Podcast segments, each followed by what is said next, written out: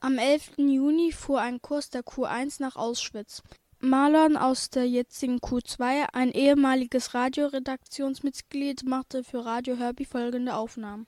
Schülerinnen und Schüler der Q1, darunter der Projektkurs unter der Leitung von Frau Horstmann und der Leistungskurs Geschichte unter der Leitung von Herrn Passerini, sind vom 11. bis zum 16. Juni nach Oswiecim, besser bekannt als Auschwitz, gefahren. Im Folgenden wird nun über die Fahrt berichtet. Was war das Eindrücklichste, was du bei der Fahrt erlebt hast? Also eigentlich halt die ganzen Lager, die wir halt besucht haben, also Stammlager 1 und dann auch noch Birkenau. Das war wirklich sehr eindrucksvoll. Was war denn das Härteste, was du in Auschwitz erlebt hast? Also es gab dann halt einmal einen Zeichner, der hat halt einmal viele seiner Eindrücke gezeichnet. Zum Beispiel, es gab dann halt diese Figuren, die hatten sehr große Augen und die waren sehr repräsentativ dargestellt. Und es zeigte halt auch so die Trauer und die Belastung, die sie dort halt erfahren haben. Oder zum Beispiel auch ähm, in dem Stammlager 1 gab es dann zum Beispiel das mit den Kinderschuhen oder Kleidungen, die dort halt, oder Haare zum Beispiel, die dann noch halt waren. Und halt auch sozusagen noch die Experimente. Also, du warst ja auch in Auschwitz gewesen. Wie sah der Aufbau von Auschwitz denn aus? Also es war auf jeden Fall sehr strukturiert. Es waren mehrere Zellblöcke hintereinander gleichmäßig aufgestellt und also auf jeden Fall eine Struktur war auf jeden Fall vorhanden. Es waren zwei mit Stacheldraht bedeckte Zäune und an jeder Ecke waren mindestens war mindestens ein großer Turm und in der Mitte dieser beiden Türme war auch noch ein Turm. Und es gab ja insgesamt ja auch drei Lager. Das war ja Auschwitz-Birkenau, Auschwitz-Monowitz und Auschwitz eben als Stammlager. In welchen Teilen wart ihr gewesen? Wir waren in dem Stammlager und in Auschwitz-Birkenau. In Monowitz konnten wir leider nicht besuchen. In Auschwitz, in Auschwitz-Birkenau stand ja dieses große, recht bekannte Tor, eben diese Einfahrt für Züge. In welcher Weise hast du das dann wahrgenommen? Gab es Emotionen, die du dann dabei hattest? Ich war geschockt, weil mir dort erst richtig klar geworden ist, was da eigentlich passiert ist und wie viele Menschen davon betroffen waren und wie viele Menschen auch im Endeffekt gestorben sind und zu was Menschen eigentlich fähig sein können, wenn sie sich von Hass leiten lassen. Gab es denn bei dir spezielle Schicksale, die dich besonders berührt haben oder besondere Eindrücke, die du gemacht hast, die dich besonders getroffen haben oder im Kopf hängen geblieben sind? Ja, es gab ähm, einzelne Schicksale oder Aspekte und Informationen, die mich ähm, besonders berührt haben. Das war einmal zum Beispiel, ähm, äh, hörte ich von einem, oder ähm, wurde über einen Inhaftierten gesprochen, dem es vor dem Morgenappell äh, jeden Morgen besonders wichtig war, Wasser zu finden, um sich zu waschen und der sauber sein wollte, weil ihm das es ähm, Gefühl, ein Gefühl von Menschlichkeit gegeben hat und ein, das Gefühl gegeben hat, ein ganz normaler Mensch zu sein.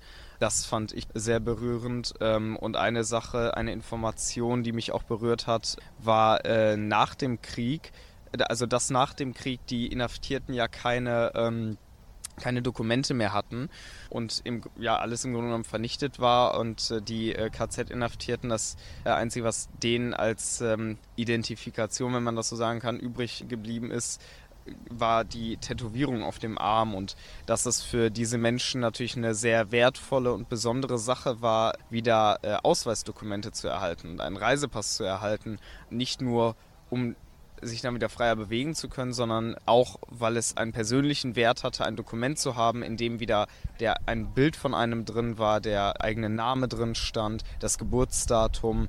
Das hat mich äh, auch sehr berührt. Das fand ich ähm, sehr interessant.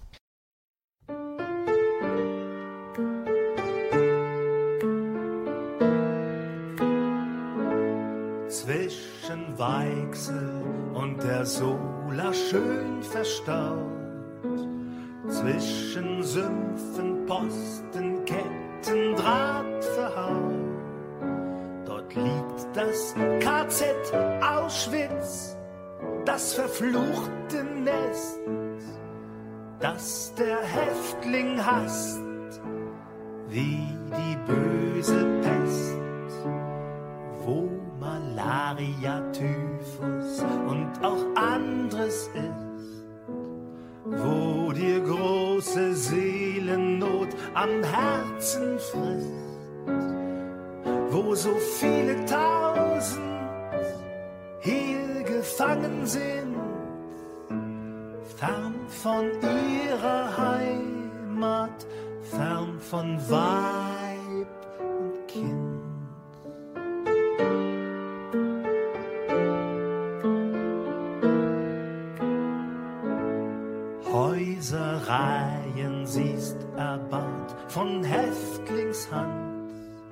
Bei Sturm und Regen musst du tragen Ziegel und Sand.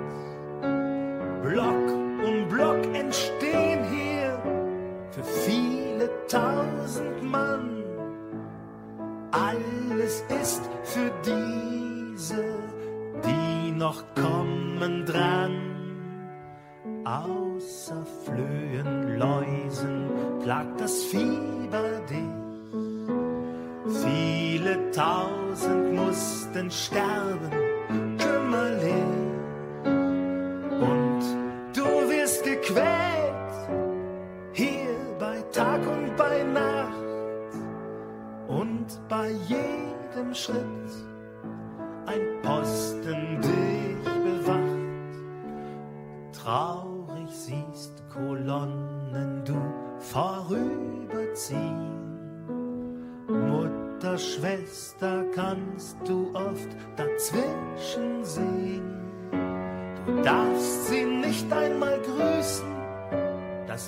brächte dir den Tod.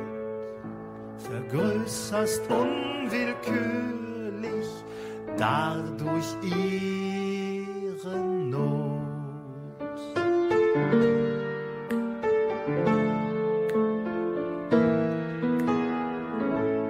Vater, Mutter, ob ihr noch zu Hause seid.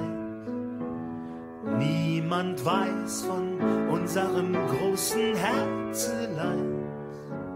Nur träumen darfst du hier noch von deinem Elternhaus, aus dem das Schicksal jagte, so schnöde dich hinaus.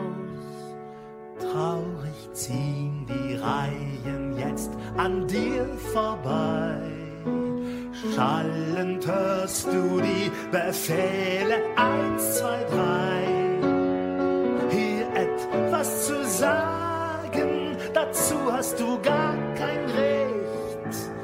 Wenn dein Mund auch gern um Hilfe schreien möcht, sollt ich Heimat dich nicht Und wie viele tausend durch den Schornstein gehen. Seid gegrüßt, ihr Lieben, an unbekanntem Ort. Gedenket manchmal meiner, der ich musste fort.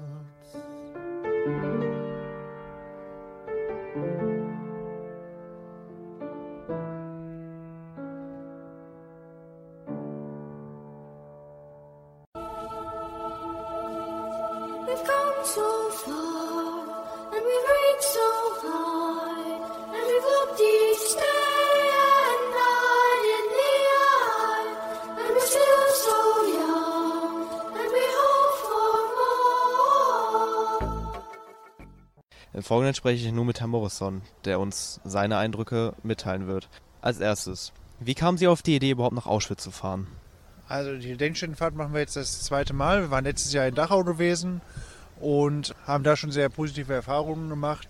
Ich glaube aber, dass die Erfahrungen, die man in Auschwitz macht, nochmal deutlich tiefgreifender sind, alleine aufgrund der dort bestehenden Maschinerie des Tötens, die Abgründe des Menschen und der menschlichen Fähigkeiten kennenzulernen, vor Ort zu erleben, ist nochmal ein anderes Erlebnis, als wenn man dass nur im Geschichtsunterricht oder im Politikunterricht erzählt bekommt, was da passiert ist. Von daher äh, war es absolut wichtig und absolut ja, eindrücklich, mit Schülerinnen und Schülern dort vor Ort hinzufahren. Sie sind ja insgesamt in zwei Lagern gewesen, also beziehungsweise einmal in Auschwitz im Stammlager und in Auschwitz-Birkenau. Das Auschwitz-Stammlager wurde ja als eine Art Museum umkonstruiert, wo man halt eben verschiedene Ausstellungen aus verschiedenen Ländern hatte oder eben Darstellungen davon, wie der Holocaust abgelaufen ist. Ist Ihnen irgendwas Spezielles einfach im Kopf geblieben? Da einen einzelnen Aspekt rauszuheben, halte ich für schwierig. Es ist absolut eindrücklich, wenn man durch das Stammlager geht und erlebt, wie dort Menschen hängen, Menschen, die jung sind, die in dem Alter unserer Schüler sind, die in meinem Alter sind, die dort auf Fotos abgebildet sind, von denen man einfach deutlich sieht, sie sind jung, sie haben das Leben quasi noch vor sich und äh, dann das Wissen darüber, dass diese Menschen wenige Tage oder wenige Monate später gestorben sind auf grausamste Art und Weise. Wenn man dann noch hervorhebt, dass auch Kinder dort äh, sind, dass man dort Kinderschuhe sieht, dass man dort Bekleidung von Kindern sieht, von Menschen, die heute noch leben könnten, die heute 82, 83, vielleicht 85 Jahre alt wären, die heute noch Zeugen dieser Zeit wären, dann ähm, hat das auch nochmal einen ganz gewissen ja, negativen Charakter, den man dort auch nochmal eindrücklich hervorheben müsste. Abseits davon, dass sie natürlich auch in Auschwitz waren, also eben im Stammlager und in Auschwitz-Birkenau, waren sie auch in Krakau gewesen. Unter welchem Gesichtspunkt wurde das denn betrachtet? Ja, Krakau als solches ist eine wunderschöne Stadt. Diese Stadt aber sich auch nochmal unter dem Gesichtspunkt jüdischen Lebens dort anzuschauen, ist auch nochmal absolut spannend, weil man sieht, dass dort ein absolut lebendiges Leben vor dem Holocaust stattgefunden hat, vor der Shoah stattgefunden hat. Dann erlebt man gleichzeitig dort die, das heutige jüdische Leben mit, einer, mit einem jüdischen Zentrum, mit jüdischen Synagogen und hat dann diese große, diesen großen Cut in der Zeit des Holocausts, in der eben dieses Leben quasi ja, detorisiert worden ist, in dem Menschen zusammengefärcht worden sind auf allerengsten Raum im, De im Ghetto und sich das mal vor Ort anzuschauen und zu erleben, wie aber auch Leben nach so einem Holocaust stattfindet, nach der Vernichtung stattfindet, dass das Leben also auch für Menschen weitergeht, ist absolut ja, spannend zu beobachten, aber natürlich auch erschreckend, welche Gräueltaten nationalsozialistische Herrschaft in einer Stadt und vor einer Gesellschaft erlebt hat. Frau Horstmann begleitete den Kurs nach Polen. Also Gedenkstätten sind äh, Tatorte, Orte des Gedenkens, aber vor allem Lernorte. Und diese Originalschauplätze machen die Verbrechen des Nationalsozialismus, die man so im Unterricht lernt, natürlich sichtbar und erfahrbarer. Im letzten Schuljahr ähm, haben wir die Gedenkstätte Auschwitz-Birkenau äh, besucht, die weltweit als Symbol für Völkermord, Terror und Vernichtung gilt. Das prägte natürlich unsere Schülerinnen und Schüler sehr, sehr nachhaltig. Das heißt, unsere Zukunft werden sie prägen und sie werden sich einsetzen für eine friedlichere Gesellschaft ohne Rassismus und Diskriminierung, weil sie an diesen Orten besonders eindrücklich gelernt haben, was es heißt, wenn Rassismus und Diskriminierung Staatsräson ist. Verdeutlicht wurde dort natürlich, wie wichtig die historisch-politische Bildung an Schulen ist und auch im nächsten Schuljahr beziehungsweise in diesem laufenden Schuljahr werden wir wieder eine Gedenkstättenfahrt mit der Q1 machen. Darauf freue ich mich.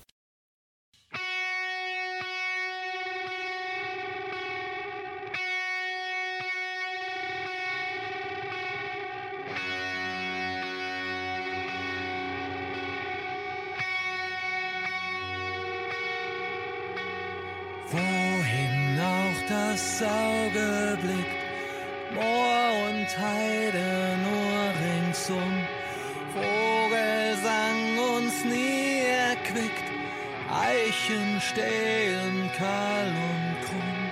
Wir sind die Moorsoldaten und ziehen mit dem Spaten ins Moor.